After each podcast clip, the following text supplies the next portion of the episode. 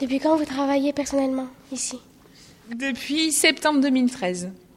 Donc depuis un an.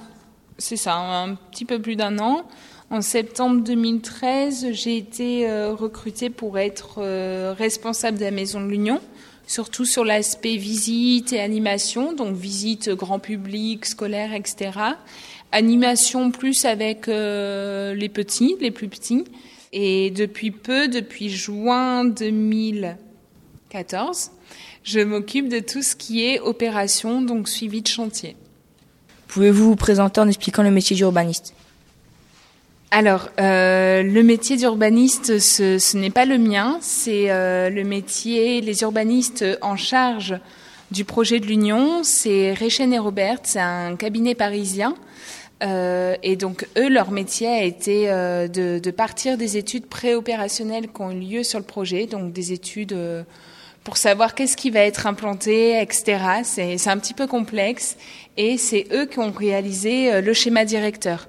Le schéma directeur, en fait, c'est ce que vous voyez, la maquette, comment on va imbriquer à la fois les fonctions économiques, ce que vous voyez en jaune, les fonctions euh, d'habitat, ce que vous voyez en rose, avec toutes les autres fonctions, par exemple les parkings silos en orange, comment on place ça, com comment c'est cohérent dans le tissu urbain, comment également ce projet-là, on le lie avec l'existant?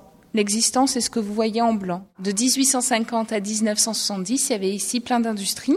Et ces industries, progressivement, ont décliné. C'est des industries autour du textile. Euh, elles ont fermé leurs portes et elles ont créé du foncier disponible. Du foncier, c'est des sols, des parcelles qui se sont libérées et sur lesquelles on a pu faire un nouveau projet urbain.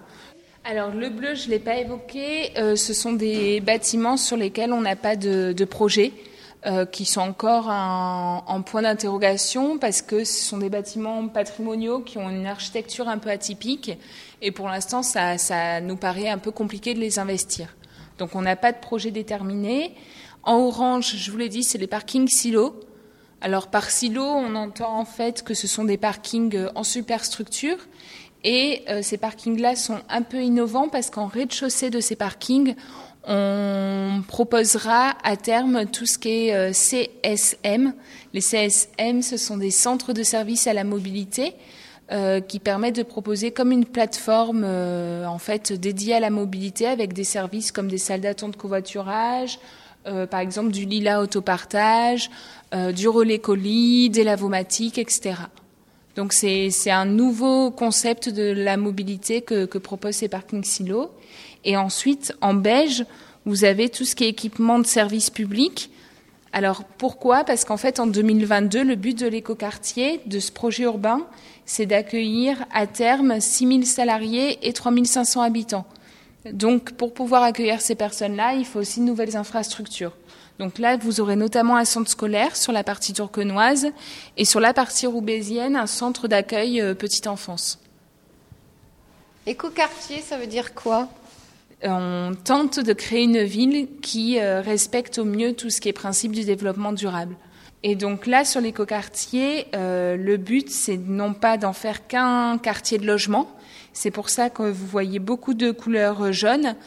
L'ambition, c'est d'en faire un pôle d'excellence économique, au-delà d'en faire un écoquartier. Donc, on vient mêler assez étroitement tout ce qui est fonction d'activité économique et fonction de logement en rose. Ce pôle d'excellence économique, il va notamment euh, se manifester à travers deux filières. Ça, ça va vous plaire. Tout ce qui est jeux vidéo, images, multimédia sur pleine image avec euh, application iPhone, etc. Donc, euh, il y a notamment une entreprise que vous devez connaître qui s'appelle Ankama. Ouais, qui fait le jeu vidéo Dofus, et euh, le dessin animé Wakfu. Donc ça, vous connaissez. Ils sont implantés dans le long bâtiment là-bas, le plus au sud. Et ensuite, la seconde filière économique d'excellence, c'est les textiles innovants. Aujourd'hui, euh, tout ce qui est textile innovant, on va les travailler sous forme de matériaux hybrides, c'est-à-dire qu'on va à la fois mélanger du textile avec un autre type de matériau, et ça va constituer un matériau hybride. Et ces matériaux hybrides, on va les retrouver par exemple dans tout ce qui est avion, dans tout ce qui est carlingue d'avion, ou dans tout ce qui est voiture, pour que, notamment que ça pèse moins lourd. Et il y a également des opérateurs économiques privés, c'est un peu compliqué, hein, euh, comme Kipsta. Vous connaissez Kipsta connaissez d'autres villages sportifs sur la métropole lilloise Décathlon Campus, ouais. Domios. Et il y en a un dernier, le vélo. C'est comment il s'appelle Between. Et là, on est sur Kipstad, donc tout ce qui est sport collectif académique, où ils investissent à la fois en extérieur pour développer des terrains de pratique sportive et à la fois en intérieur, donc ils développent un, un Keep Stadium et également tout ce qui est euh, salle de restauration et magasin. Et est-ce qu'il y a eu des, des, des, des comment dire ça, hum, des oppositions au projet? Ah, c'est intéressant comme question. du coup, je m'y attendais pas. Euh, il n'y a pas eu une opposition au projet en tant que tel. Il y a des personnes qui se réunissent euh, au sein d'une association, notamment qui est très présente sur l'Union, qui s'appelle le collectif de l'Union, qui ont de nombreux projets et de nombreuses positions, comme euh, une ferme urbaine à l'Union, euh, comme de l'habitat écologique partagé à l'Union. Et c'est vrai qu'il y a des dimensions du projet qui peuvent critiquer en même temps, ils sont très conscients que l'Union avait besoin d'exister pour proposer euh, quelque chose de nouveau, un nouveau projet d'aménagement pour venir un peu euh, impulser ce territoire, surtout en franche de Roubaix-Tourcoing. Voilà, il y a, des désaccords avec ce collectif de l'Union, mais ils sont quand même, euh, ils sont quand même relativement intéressés et ils suivent beaucoup le projet. Euh, le projet de l'Union est né en 2007 et s'achève en 2022. Pensez-vous euh, terminer dans les délais? Elles sont dures vos questions, les apprentis journalistes, là. Euh, alors oui, je pense, je sais pas, moi je sais pas en fait, ça ne dépend pas que de moi. L'objectif c'est de terminer dans les délais. Après, il y a toujours une part d'imprévu tant sur euh, le plan des constructions qui peuvent prendre parfois du retard, sur le euh, point de vue de la commercialisation. La commercialisation, c'est euh, vendre. Par exemple, quand on construit une opération d'habitat, ensuite, c'est trouver des acquéreurs ou des personnes qui veulent bien investir dans, ce projet, donc qui font le pari de venir habiter ou de venir travailler à l'Union. Et ça, c'est important aussi d'avoir des porteurs de projets. Et oui, l'objectif, c'est de terminer en 2022. Environ, il y aura combien de logements alors, euh, le but, c'est d'avoir en 2022 3500 habitants, euh, ce qui représente environ 1300 logements, répartis sur tous les secteurs roses que vous voyez. Sachant que le, plus, le secteur le plus important, c'est le secteur central, donc juste à côté du parc urbain de l'Union, et euh, qui est prolongé au nord par le secteur Stephenson, du nom de la rue. Euh, alors, euh, l'écoquartier de l'Union, ça va être le premier écoquartier euh, de l'île métropole. Sur ces logements, euh, le collectif de l'Union s'est battu donc pour avoir du, des logements partagés. Est-ce qu'il y a eu des négociations avec des bailleurs sociaux pour qu'il y ait une mixité au niveau social des futurs habitants? Euh, alors, euh, nous, euh, l'île métropole communauté urbaine, donc porteur du projet, et les villes ont souhaité que l'aménageur impose un certain cahier des charges au niveau de tout ce qui est secteur d'habitation. Et ce cahier des charges impose notamment par secteur d'îlot un maximum de 30% en logement social. J'ai une question à propos des scolaires. Je crois qu'il y a un collège de Roubaix qui a travaillé sur le quartier de l'Union et qui a réalisé, qui a, fait une réalisation. Est-ce que euh, elle, est, présente dans la maison de l'Union? On peut la voir?